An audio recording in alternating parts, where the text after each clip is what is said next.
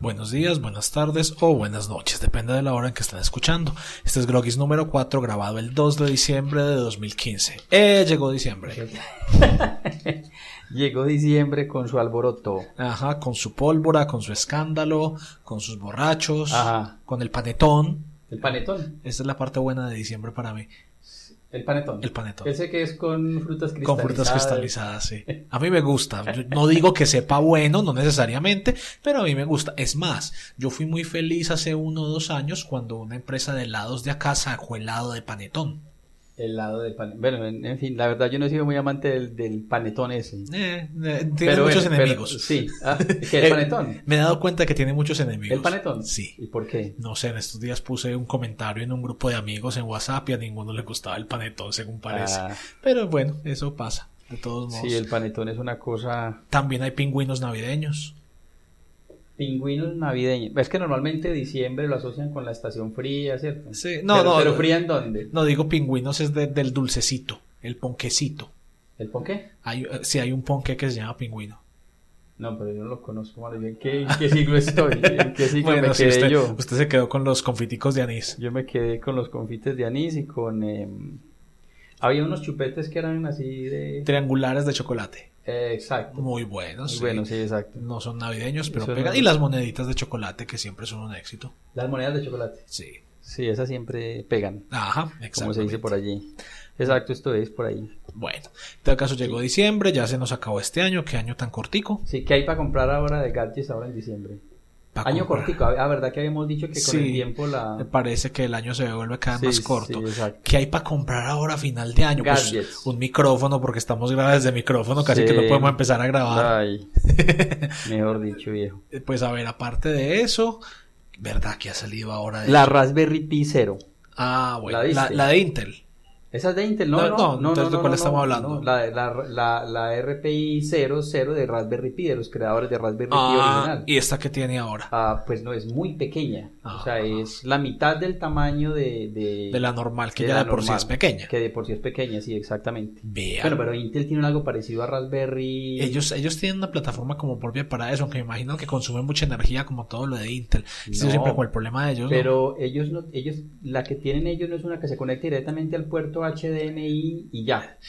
Ellos habían sacado una así, pero sabes que yo no volví a hablar de, a oír hablar de ese aparato. ¿No? Eso como que no, no tuvo mucho No pegó, éxito, no sé. no pegó. Realmente Sí. no, no sé qué pasó con ella. Sí, pero la Raspberry Pi 0 pues es como la, la, la mm, a- además hay una carrera por las cosas Pi.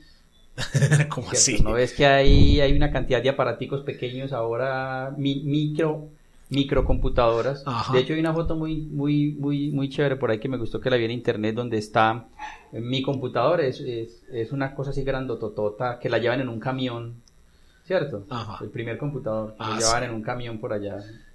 Y, y ahora la computadora tiene más potencia la Raspberry Pi 0 que esa computadora de Claro, esa época. y ya cabe en el bolsillo, eso es. Y cabe en el bolsillo, y el aparatico es que es eh, comparado con el último modelo de Raspberry. Ah, no, es como igual. O sea, Es yo como lo vi las mismo. comparaciones lo mismo, inclusive no tiene los headers, o sea, Ah. los pins, viene es pinless. Ya, o sea, o sea que no, no es tanto como para uno hacer experimentos, sino más para la parte de computación, ¿o qué?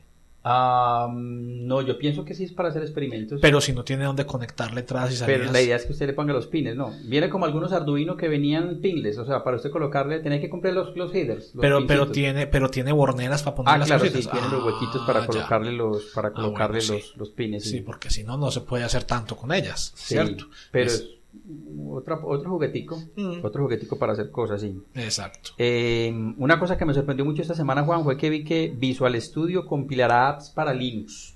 Para Linux. Sí, él de hecho dice Windows Love Linux. Vea. O sea que ya por fin Linux va a servir para algo. Ah, pues de hecho, de- estamos grabando en una máquina Linux. Vea, y casi que no podemos empezar a grabar. No, pero lo que pasa es que el problema es del micrófono, no del Linux. Sí, claro, ¿cierto? eso dicen Exacto, siempre los no, lo que pasa de es que Linux. Siempre le echan la culpa al micrófono. Vos con las bobinas y con Linux, no, Siempre le echan la culpa al Claro que sí micrófono. tengo una cosa buena para decir, es que probé, yo ya había dicho que había probado Windows, Windows 10. y me gustó, sí, Sí, me no, gustó Windows 10 es bueno. Es bastante. Me gustó bastante, sí. Es bastante bueno. Esta semana dijiste que íbamos a hablar de programas de ciencia ficción. Ya, o sea, de los de los de los em, de los eh, series de televisión de ciencia ficción. Eso, Pero antes de eso, A eh, otro, otro apunte técnico que vi esta semana que me llamó la atención, que de pronto mucha gente no sabe, es que las memorias flash tienen límites de ciclos de escritura. Se Y- acaban. y- sí, claro. Y eran muy bajitos, o sea, eh, hasta hace poco 10.000 ciclos de, de lectura, de escritura y vi que hasta 100.000, yo creo que ahora hay- irán por un millón, creo, de ciclos de escritura. Pero, pero el problema es que empiezan a fallar después de Sí. determinada cantidad de ciclos Empiezan- de escritura. Lo que pero es que yo digo que hoy en día eso es tan barato. Sí, O sea, realmente los precios de la memoria flash, de las memorias USB, han bajado de una forma que, que casi que se vuelve irrelevante, porque es que a uno se le pierde y entonces uno va a una reunión de la universidad y le regalan otra, Sí. o si pues en cualquier parte ya le dan a uno memoria USB como recordatorio, como Sí. entonces realmente ese, eso es una cosa que la mayoría de personas no alcanza a experimentar porque la botan antes de que se les daña. Eh, lo, lo que me parece que es- no, no es una buena idea entonces estar escribiendo en la memoria. Es bueno como tener, vi que la recomendación era como simplemente graba tus foticos y déjala allí quietica, ¿cierto? Ahí te va a durar un poco de tiempo. Ah, pero sí, si a usted la deja quieta, claro, Sí. obviamente. Pues es que como te digo, igual eso hoy en día es muy económico, es muy barato, y si no, pues se mete a una sala de computadores de la universidad y espera a ver quién la dejó pegada al computador, eso ¿Y es... sabes qué así, que, para qué me utilizo yo mucho las memorias USB? Para grabar películas. Ajá. Porque me gusta más tenerlas en la USB que en el CD. Claro, De es, hecho, más pues, práctico. es más práctico. Es que, es que hoy en día los CDs ya como medio de almacenamiento, eso está Están obsoleto, porque obsoletos, es que sí. mira que tenemos una, tenemos memorias muy baratas de 8 gigas, Sí. mientras que, que, que ahí le caben a uno más de 10 CDs. O sea, ya, ya el cuento de los CDs desapareció, ya los CDs no sirven sino para instalar Windows. Sí, bueno, eso es un tema que de pronto vamos a profundizar más adelante en otro tema. Más adelante, Más en otro programa. Ah, ok. Listo. Listo. el, el- el alemán, ¿cierto? Sí. Eh, y esta semana vamos a hablar de series de televisión de ciencia de ficción. ciencia ficción, sí señor. ¿Qué recuerda Juan? A ver, yo recuerdo de las de las primeras que yo recuerdo y, y creo que de las de las primeras que existieron así como buenas buenas estaba la dimensión desconocida. Eso es de ciencia ficción. Tiene ciencia ficción, pero lo que pasa es que Ah, ya. dimensión desconocida se asocia mucho como con misterio e inclusive con algunas cositas como de, de medio terror. En, en la dimensión desconocida, de pronto los programas o los capítulos tienen que ver con cuentos de Edgar Allan Poe. o- No que ¿No? yo recuerdo, pero yo recuerdo, por ejemplo, uno que era un tipo que estaba en un asteroide, Sí. que el asteroide era una prisión. Y la, la condena era que lo dejaban en un asteroide y cada cierto tiempo iban y le dejaban pues las, los, los- las, las cosas que necesitaba para vivir y entre las cosas que le dejaron fue un robot que le decía compañía.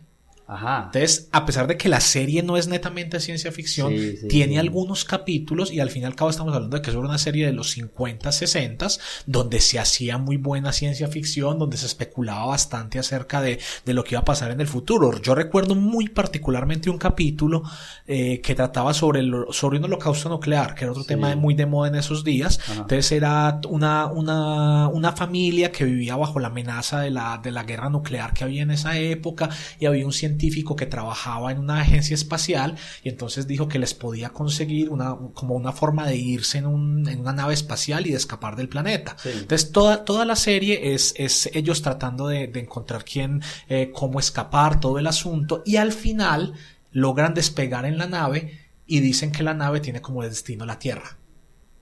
A ver.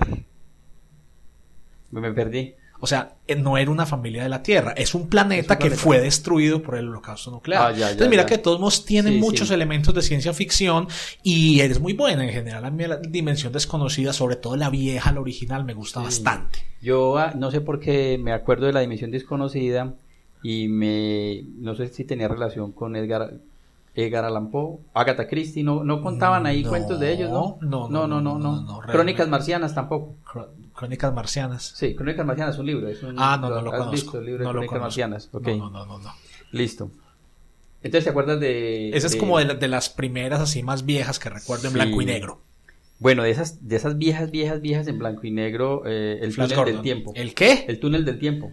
Ahí sí te va a tocar explicar. Sí, pero, pero la verdad no me acuerdo mucho de Ese era uno donde, donde el túnel era como un como una espiral. Exacto, una espiral. Ah, y porque esa imagen, esa imagen del, del, viaje en el tiempo a través de una espiral es una imagen muy famosa. y es que de hecho yo creo, yo creo que eso pasa mucho con esta eh, ciencia ficción clásica, que es muy parodiada. Entonces mucha gente, a pesar de que no sabe de dónde vienen las cosas, la gente está familiarizada con la imagen, con la, porque en muchas partes lo parodian, en muchas partes le hacen la broma y, y hay muchas cosas que uno dice como es como la primera vez que uno se ve el padrino. El padrino. Que no, es ciencia ficción, si no es ciencia ficción, pero ahí uno entiende la mitad de las escenas de todas las caricaturas que se ha visto en la ah, vida, porque todas, entonces uno dice, ah, es que eso venía de ahí. Entonces es más o menos lo mismo, si esa del túnel del tiempo. Entonces sí, yo me acuerdo del túnel, pero no de la serie. Exacto, el túnel había uno que era el túnel del tiempo y había otro que se llamaba Tierra de Gigantes. Tierra de Gigantes, me acuerdo. Esa era buena. Que tenía, sobre todo porque manejaba eh, esos efectos especiales, obviamente muy rudimentarios. Bueno, yo pensaba que yo estaba viejo. no, yo de esa sí me acuerdo. Y Perdidos en el Espacio era también de esa época. Perdidos en el espacio, pero yo esa no la... Yo esas, yo, esas tengo recuerdos muy vagos porque... En esa época vuelve una serie que llama, un programa que llama Ultraman. Ultraman, eso era sí, una, una serie japonesa. Ajá. Que era con robots gigantes. Sí, Ultraman vuelve ahora como. ¿Va a volver a salir? Sí, sí, vi por ahí un tráiler en internet de Ultraman. Porque esa época, yo me acuerdo de Flash Gordon, que es también vieja y en blanco y negro, con Mingel despiadado. Mink. Ajá. Y, y, entonces ahí es donde viene como una especie de división, pienso yo, en lo que se hacía la ciencia ficción y que es más o menos antes de 2001 Odisea del Espacio y después de 2001 Odisea del Espacio. yo, yo vi Odisea 1 2000 del Espacio, la vi una vez, bueno, eso no es una serie, pues. No, es una, película, sí, pero la influencia es absolutamente innegable. Es que, tienes, ¿te has leído el libro? No, tampoco. De pronto sería un buen ejercicio, el libro, es bastante bueno.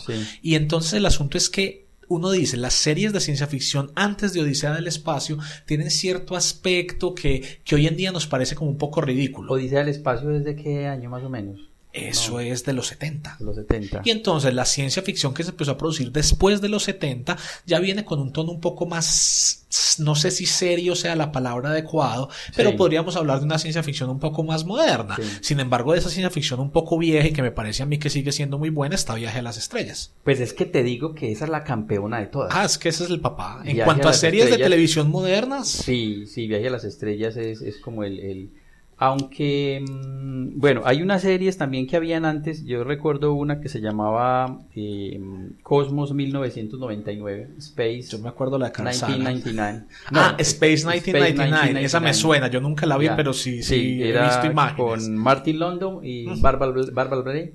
Barbara Blade. Esa no es una propaganda de eh, desodorantes. Eh, eh, no, no, no es esa barba. ah, ok, listo. El, argumento era que era una la estación lunar alfa, ¿no? Estaba la estación lunar y hubo una explosión en un lado de la luna y eso la sacó de órbita y entonces empezaron a vagar en el espacio. Cada vez se están alejando más y más y más de la Tierra. Entonces imagínate el problema de tener que de, de, de, de, llevar suministros desde la Tierra, porque cada vez la luna va a estar la luna va a estar yendo más lejos. Y sabes que eso es una cosa que me parece muy buena de esas series, es que mira que ese argumento es muy bueno. Ese argumento. O sea, la, la, la, idea, la historia es mejor que casi cualquier película de las que ha salido este año. A pesar de que son series muy viejas, muy clásicas. Esta es del ideas, 75. Ajá, y tienen ideas muy interesantes. Eh, que ojalá hubiera donde ver esas series fácilmente. Por ejemplo, esa en particular de Space 1999, yo he tenido muchas ganas de verla, porque yo sí les lo he oído mencionar y he visto imágenes. sí, le toca, eh, le toca a uno buscar como en lugares así de dudosa reputación a veces. Sí, exacto. Porque no hay forma fácil. Pero te tengo un dato. de acuerdo pues a lo que he googleado por allí, esa serie Space 1999 eh, es una serie italo-británica y fue ah. la más costosa en su eh, época. En su época de producir para... Definitivamente hay que verlo. Y los efectos especiales. Es que, es que yo me quedo sorprendido porque es que uno de los efectos especiales ahora y los que hacían en esa época eran muy buenos. Sí, lo que pasa es que sobre todo porque en esa época, como no habían computadores, Desafortunadamente los efectos por computador abaratan mucho las películas. Las abaratan tanto en costo y en apariencia me parece a mí, porque es que ¿qué pasa? Cuando uno hace efectos por computadora, eh, digamos que uno ve las primeras películas que empezaron a usar efectos por computadora, digamos así, fuertemente, como por ejemplo Jurassic Park, ¿sí? que fue como de las primeras que tuvo ese ultra boom. Jurassic Park tiene menos de 12 minutos de efectos por computadora. Menos de 12 minutos. Menos de 12 minutos. Porque es que ellos sabían que los efectos por computadora no se ven del todo realistas. Entonces no pueden hacer un close-up, no podían mostrar el dinosaurio de cerquita. Tiene que ser muy fugaces. Tiene que ser una, exacto, una cosa rápida, una cosa macro, una cosa que sea desde lejos, pero eso es lo que hoy en día los cineastas no entienden. Hoy en día quieren hacer todo por computadora y eso hace que las películas realmente no se vean bien. Y sobre todo que la película se ve bien hoy, pero dentro de unos dos o tres años ya la cosa deja como de funcionar y ahí volvemos, por ejemplo, a una película que yo mencionaba mucho acá, que, eh, que es Mad Max. Mad Max. Mad Max, que más del 80% de lo que salió este año, pero más del 80% de los efectos por son efectos, no, reales. ¿Reales? Reales. Hay que verla. es, no, y es buenísima. Eso para mí es película del año. Hay que verla. Si yo ya me recuerdo un Mad Max que es la, los, la carros, los, 80. los carros acorazados. la de los 80. Sí, la de los carros y acorazados. esa la volvieron a sacar con el mismo director y la nueva es buenísima. Es muy, muy, muy, Sí. muy buena. Y en parte, y o sea, tiene ese encanto. entonces. Porque es que los efectos son reales y se ven reales. Entonces, porque es que eh, en esa época, lo que tú dices, los efectos se veían muy bien y muchos de esos efectos se siguen viendo bien porque es que no son efectos por computadora. Entonces se las ingeniaban y de alguna manera las cosas funcionaban. Entre otras cosas, viene serie de Viaje a las Estrellas para el otro año. Serie de viaje a las Serie estrellas. nueva de o Viaje sea, a las vuelve Estrellas. la serie. Porque Vuelve es que la era serie. una serie. Era un- eh, no, una no, hay varias, porque es que mira que estaba serie de las, Viaje a las Estrellas, la serie original. Sí, Luego con el vino capitán James Kirk. eh, eh, con el capitán James Tiberius Kirk.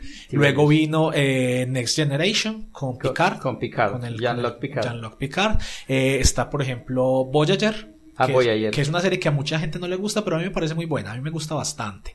Voy Está- a, es una capitana. Ya es una capitana, la capitana Janeway, que están perdidos en otro lado de la galaxia. La, idea es volver a, al cuadrante alfa, creo. Sí. Está Deep Space Nine, que es, dicen que es de las mejores series de viaje a las estrellas, aunque yo realmente no me la he visto. Ajá. Yo de Deep Space Nine solo me he visto un capítulo que curiosamente me parece el mejor capítulo de Star Trek que me he visto. Pero Sí. por algún motivo nunca me he visto el resto de Pero, la es la- serie. pero sí, esa es la serie de series. Y sobre todo que ha sobrevivido. O sea, las otras series que hemos dicho pasaron y nunca Pasaron más y, volvieron. y en cambio esta gente sigue hay- volviendo, hay- siguen sacando películas, Sí. porque es que Star Trek viene una película dentro de poquito. Está- hay una serie que había antes, se llamaba Sankokai.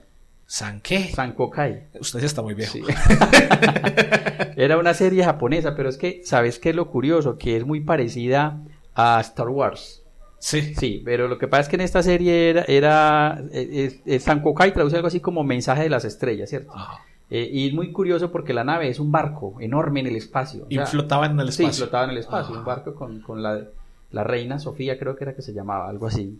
Lo que Y- pasa es que de todos modos Star Trek, eh, Star Wars tiene mucha influencia de películas y de series japonesas. Japonesas, ¿cierto? O sea, realmente hay muchos, mejor dicho, las- el- el- casi que el único aspecto original de Star Wars son las, los sables de luz.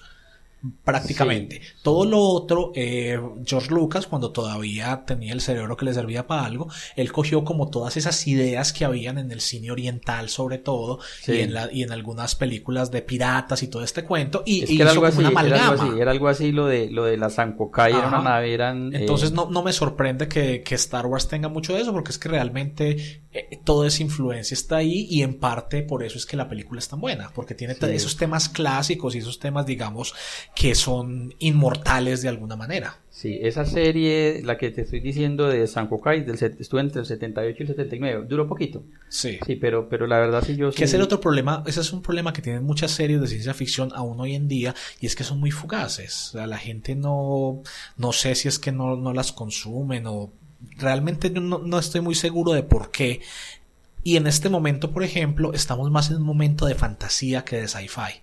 Porque si vos ves en este momento todas las series importantes que hay son más series de y inclusive a nivel de las películas es más películas de fantasía y pareciera ser que cuando hay muchas películas de fantasía las de ciencia ficción Pero tienden a cuando dices de fantasía es como... Eh, fantasía medieval, tipo Juego de Tronos, Ah, tipo ya, Señor ya. de los Anillos, tipo, to- sí, como to- todo ese, todo ese mundo del medioevo y que a veces se combinan un poco con resultados más o menos desastrosos, Sí. como suele pasar en estos casos, no tanto en series, pero hace poco me vi una película que se llama Krull.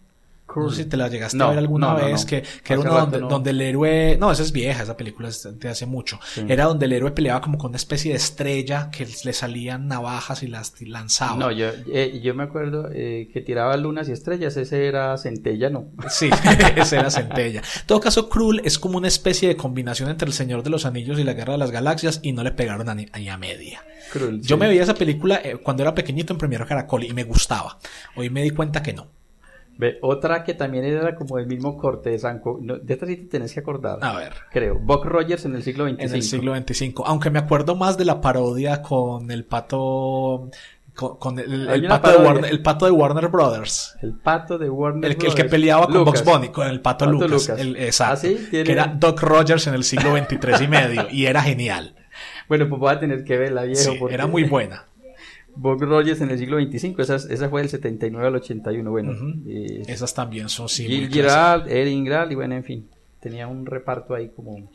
Pero sí, pero sí, la campeona sigue siendo... Sí, no, es que está, Star Trek ha estado ahí durante mucho tiempo y Sí. cuando Star Trek ha tratado de hacer películas ha tenido resultados Todas- más o menos mira, regulares. Otra cosa, todas las películas tienen un robot, ¿no?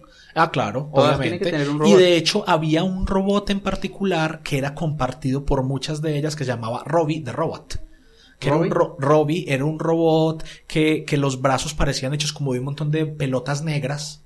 Era- Eran como un montón de círculos No, no me superpuestos. acuerdo, no y el que, no, ahora lo buscas en Google y con toda seguridad que sí, porque Robbie apareció en muchas de esas Ya, series. sí. Era un prop que, que era, era propiedad del estudio y Sí. muchas series lo utilizaban como el prototipo del robot futurista, porque en esa época se veía como, digamos, bastante futurista, y no deja de ser curioso ver lo que esta gente pensaba del futuro en esa época, y que algunas cosas le pegaron y algunas cosas no, y Es todavía que- tenemos carros que- voladores. Sí, pero, pero hay muchas, esas películas tienen muchas cosas interesantes, como por ejemplo la teletransportación. Ajá. O sea, es un, un tema recurrente en Sí. todos estos programas. de- Eh, que esos digamos que se hace porque si no la, la, la historia sería muy aburrida ellos viajando en chiva por, por cualquier lado. Sí, ¿cierto? o sea, se vuelve una necesidad. Sin embargo, hay algunas otras tecnologías que de hecho se han mejorado. Por ejemplo, los comunicadores básicamente son los celulares que los tenemos celulares, hoy en sí, día. exacto. Hay algunas cosas que se han ido mejorando. Eh, por ejemplo, una cosa que vos has mencionado alguna vez es el cuento de la realidad virtual. Hay Sí. muchas de esas series que también incluían, y eso es una cosa que todavía no se ha llegado, pero pues el cuarto que- médico, eso sí me ha sorprendido. El cuarto médico, la, la enfermería en, La- el, esta- en el, en el Ah, sí, que eso era, uno llegaba, le pasaba una cojita por encima y, Y ya eso ya quedaba que usted. En ya cambio aquí, tenía. exacto. Sí. En cambio aquí lo pueden no, esperar tres horas para Sí. llegar al del médico y que le mande Bueno, cualquier benzetacil. De Star Wars, eh, la original.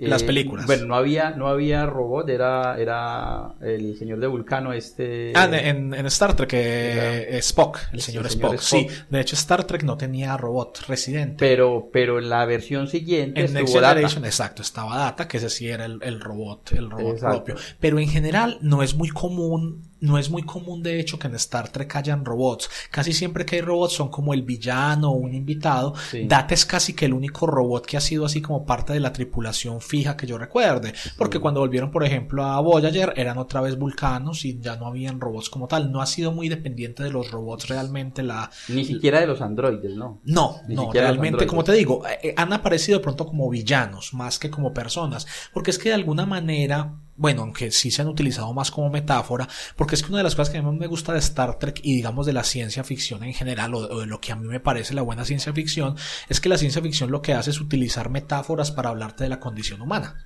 Uy, sí. Eso es, eso es lo que, eso hace, es lo que sí. son las series y películas Eso buenas de ciencia ficción, son las que te hablan de la condición humana, entonces por eso muchas veces ese uso de robots los utilizan más como una metáfora, como una idea, como, como algo así, entonces por eso de pronto no se vuelve una idea tan, tan, tan, tan Sí, recurrente, o sea, mucho- sino que se centra en el drama humano Claro, hay como mucho, tal. exacto, hay mucho código ahí detrás de la. Ajá, hay mucho código. exactamente. Mm. Hay mucho, bueno, y digamos, eh, un poco más modernas. Hay una en particular que a mí me recuerda mucho a la dimensión desconocida, Sí, que se llama Black Mirror. el espejo negro. El espejo negro. Es una serie británica de hace unos, no sé, mm, tres o cuatro años, creo, algo así. Sí. Desafortunadamente, como las series británicas modernas, es muy cortica, son solamente seis capítulos. Pero ellos no sacan temporadas y temporadas y temporadas. Eh, sí, son dos temporadas cada temporada de tres capítulos. O sea, esa, esa forma moderna de hacer series británicas es una cosa muy rara, que uno no está acostumbrada, pero es muy buena porque cada capítulo es independiente completamente, o sea, cada capítulo es una historia completamente aparte y en general todos van explorando un poco como la forma en que te, la tecnología moderna impacta nuestras vidas. Es, es un poco fatalista en cierto sentido, pero es muy, muy, muy interesante. Por ejemplo, el segundo capítulo, eh, todas las personas o casi todas las personas tienen un dispositivo que graba absolutamente todo. Ah, las Google Glass. Exactamente. Lo tienen incorporado y graban todo lo que la persona ve, escucha las conversaciones, a dónde va y entonces exploran todas las implicaciones del cuento. Por ejemplo, alguien va a entrar a un aeropuerto y lo que le dicen es conecte su aparato aquí, muéstrame las últimas dos semanas a tal velocidad como para mirar el hombre dónde está ah, y qué actividades ha tenido. O muestran, por ejemplo, el problema con las peleas maritales. Imagínate vos si las mujeres de por sí le sacan a uno el cuento de hace tres años, ahora que se lo pueden a uno proyectar en vivo y Sí, la memoria es verdad, es fotográfica. Exactamente.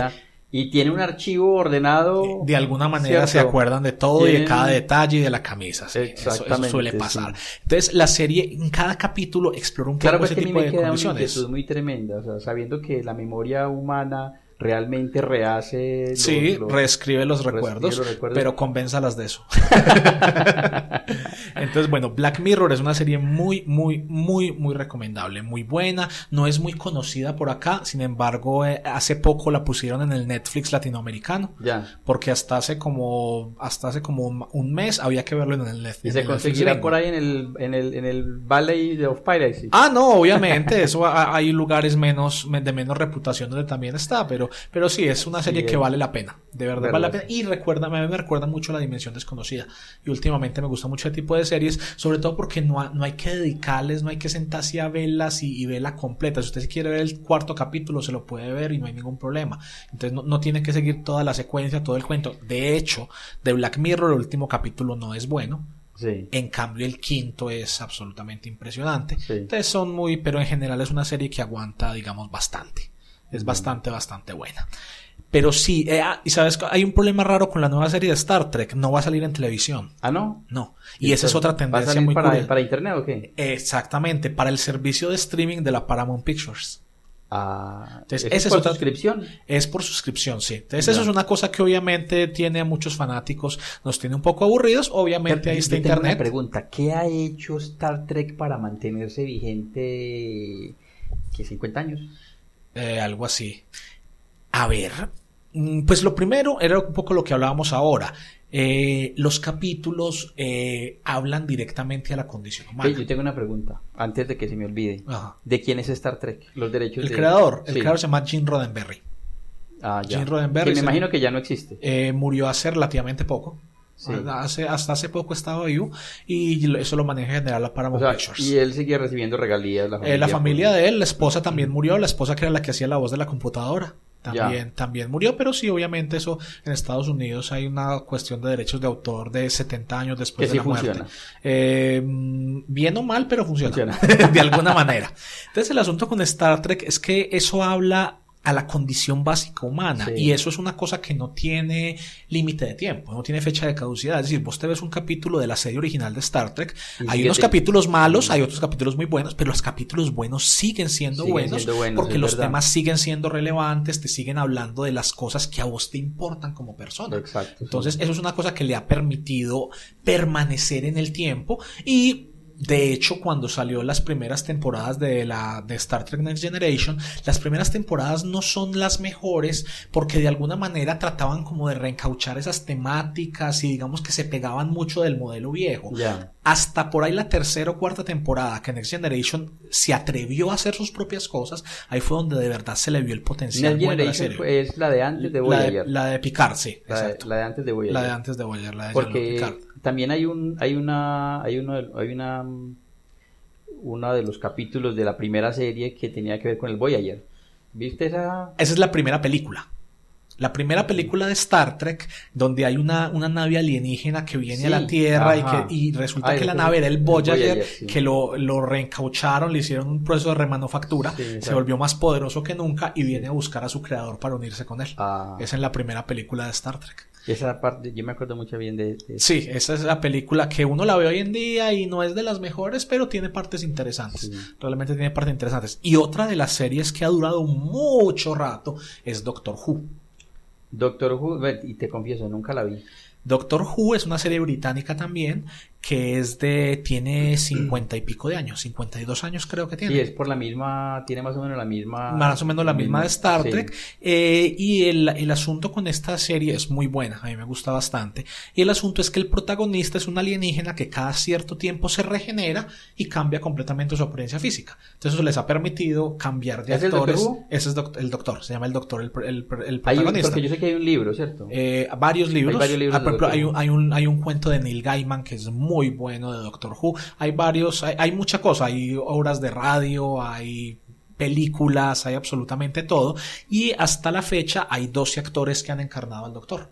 Porque como te digo, como ellos tienen eso, cada cierto tiempo se regenera, cambian de actor, la serie continúa con las mismas ideas, con lo único que permanece es la nave, la TARDIS como tal, y es una serie bastante Sí. buena. Por ejemplo, el ¿Cómo se llama la nave? Eh, TARDIS, Tardis.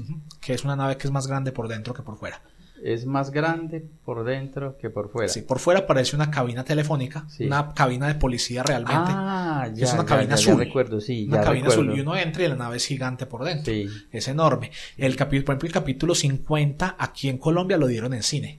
Ya. Yo lo vi aquí en Cinemark, fue muy bacano ver, ver el capítulo en cine y la serie es muy, muy, muy, muy buena y como te digo, como eh, esa serie tiene dos, dos, dos épocas, la serie vieja del octavo doctor hacia atrás y la serie nueva que es del doctor 9 hacia acá, que son dos, digamos, un hueco grande entre esas dos. Sin embargo, esa sí le gana Star Trek es a nivel de continuidad.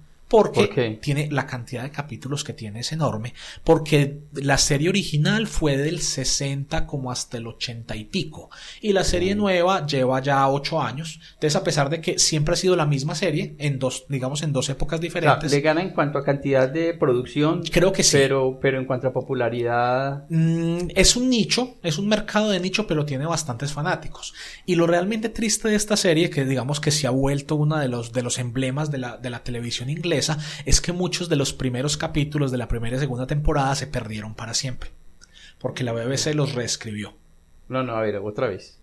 O sea, la BBC, eh, tenía un problema de espacio. Ya. Tenían un montón de cintas por allá haciendo nada, Sí. reutilizaron ¿Qué unas, botaron otras y hay capítulos de Doctor Who que están perdidos para siempre. Oh. Lo cual es realmente triste. Claro, imagínate. Porque sobre todo en las dos primeras temporadas hay muchos huecos, hay muy O sea, poquita y la calidad de las que se consiguen no es, no es óptima. Bueno, así. y si es de origen, bueno, y proba- probablemente alguien las tiene regrabadas, ¿no? Eh, pues no ¿Cuál, faltará cuál es la las, probabilidad de que alguien las tenga que las ahí? tenga, sabes que no mucha, porque es que en los, estamos hablando de los 60 el VHS no, No era Betamax.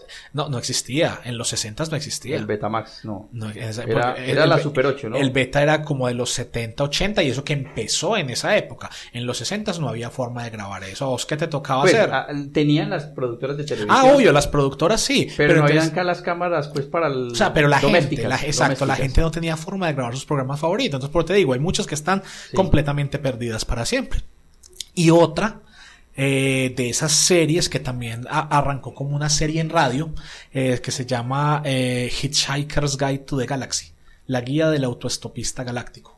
La guía del autoestopista. Sí, de los que se paran a, a- a tirar dedo a ver quién los lleva. Ah, ya. Eso. ya, ya, el mochilero Eso- galáctico. Eso, el mochilero, Mochilero galáctico. Sería una galáctico. forma de traducir eso. Sí. Que originalmente eso es un libro de Douglas Adams muy bueno porque es una comedia Pero, pero realmente. también es una serie. Eh, eso, eso ha sido eh, libro, ha sido serie radial, ha sido película, ha tenido varias encarnaciones. Ah, y en general son de buena calidad, casi todas las encarnaciones. Y fue una serie de la BBC, una radio, una serie para radio de BBC, porque en la época antes de televisión en que habían series para radio. La BBC mutó contra quién? ¿Contra cuál? ¿Cómo así que me... ¿Cómo, O sea, cómo? La BBC contra cuál cambió. ¿A qué cambió? Porque es que la BBC no ha vuelto a tener más. No, la BBC todavía funciona. Pero no ha vuelto a tener series. Pues claro que ¿Sí? sí, Doctor Who. Sherlock. Ah, la siguen sacando. Siguen sacando. Ellos siguen haciendo series actualmente. La serie de Sherlock es muy famosa, la serie de Doctor Who sigue funcionando, Sí. series como Cold the Midwife. BBC sigue produciendo bastante contenido. Ah, bastante, bastante contenido. Lo que pasa es que acá de pronto no es tan popular como decir las hermanitas calle. Pero, pero sí, la BBC de hecho es una de las... Ah. Y Black Mirror, la que te dije ahora, es una producción de la BBC. Ya, de hecho, yo diría que en este momento, a nivel de series de Pero lo que pasa televisión, es que también aquí llega más lo de lo de Estados Unidos y que, Sí. lo de que lo de Gran Bretaña. exactamente, ¿cierto? aquí es un poco más, es más popular ejemplo, este tipo de se- cosas. Se, escucha más eh, CNN y este Mm, tipo de sí, que- acá es más, es más común las cadenas, o- las cadenas gringas que las cadenas británicas, Sí. pero hay algunos operadores de televisión que las tienen y realmente son buenas. Top Gear, por ejemplo, es un show de, de autos, pero es también muy famoso a nivel mundial y es producción de la BBC. Es como Aquí, te digo, Entonces ganadoras tenemos Doctor Who, Doctor y, Who y Star Trek son las dos más longevas en la historia, siendo que Doctor Who es más continua, porque Star Trek, entre la serie original y Next Generation, hay muchos años de diferencia, Claro. en las cuales salieron películas. Salieron varias películas y, eh, y también entre, entre Next Generation y la siguiente hay un, hay un tiempo, pero también digamos que curiosamente la presencia de Star Trek en, en, el tiempo moderno ha sido casi que más en cine que en televisión. Sí, es verdad. Pero en general es de mejor calidad las series que las películas. Sí. Me parece a mí, sobre todo a nivel de historia. Digamos que hay algunas películas de Star Trek que son muy buenas y hay algunas que son muy malas. Eso, Ya. eso viene siendo un, un imbalance bastante Le perdí la pista hace rato al Pues la, la, serie, las películas nuevas, por ejemplo, las buenas de Star Trek son buenas. La, la, las dos que han sacado son, son entretenidas. ¿Y crees que cuánto más haya Star Trek para cuánto tiempo? Pues ojalá que mucho rato, porque con lo que dijeron que viene serie para el otro año, esperamos. Y no solo viene serie, sino que también viene película. Entonces Sí. Paramount como que está, está metiéndole buena Oye, plática a eso. Y hay juego de Star Trek, Muchos. ¿Sí? Muchos. Hay algunos buenos, lo mismo, hay algunos muy buenos, hay algunos Sí. bastante deficientes. Por ejemplo, el juego del, 20 del aniversario número 25 es bastante bueno. Sí. Eh, hay uno de que es Bridge Commander, que es uno manejando la nave desde el puente, es como un simulador de vuelo Claro, con nave espacial. Hay unos bastante buenos. De la, de la tripulación original de la Enterprise, eh, solo falta... ¿Cuántos han fallecido ya? Han fallecido muchos. ¿Sí? Eh, el doctor McCoy ya no está. Ah, Doctor McCoy no está. No, eso fue, creo que fue de los primeros en morirse. Ya. Eh, está, de hecho creo que casi que los únicos que quedan vivos son eh, Uhura, eh, El capitán. el capitán Sí. y Takei, el, ¿Cómo es que se llama el capitán? eh, Kirk, Sí, William Shatner.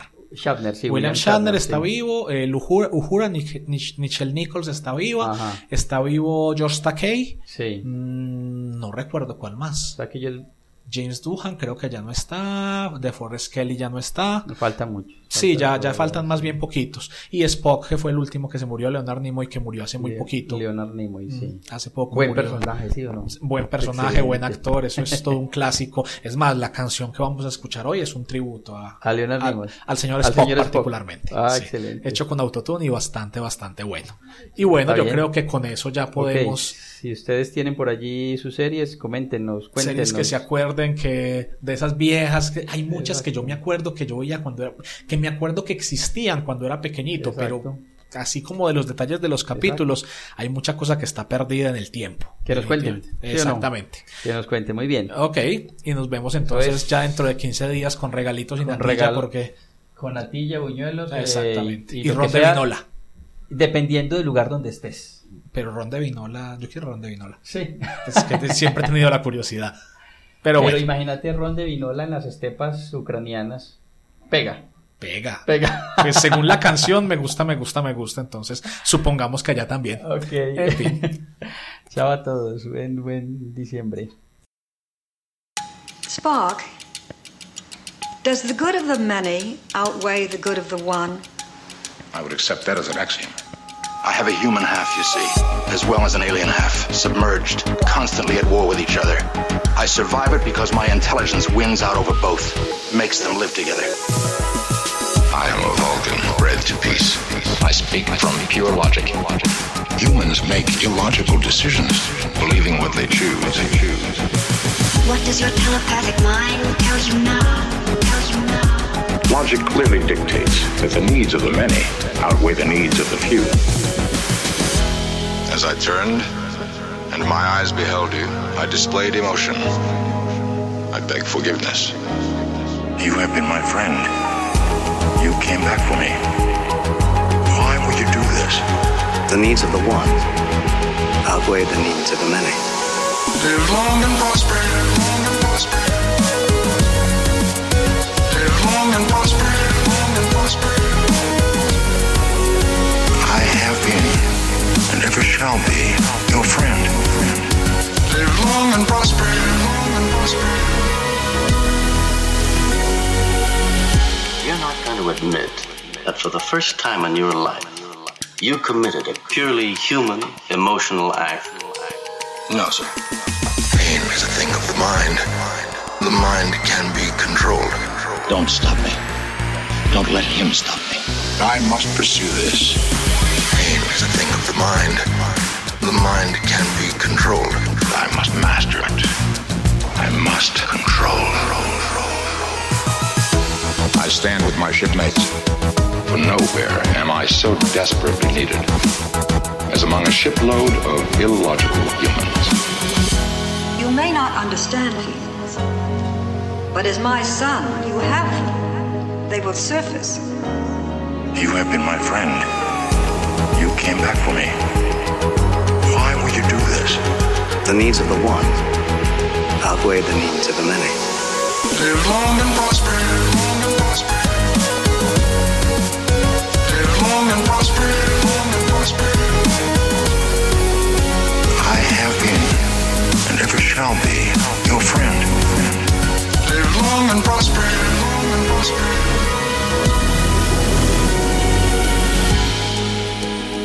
You are my superior officer. You are also my friend. I have been and always shall be yours.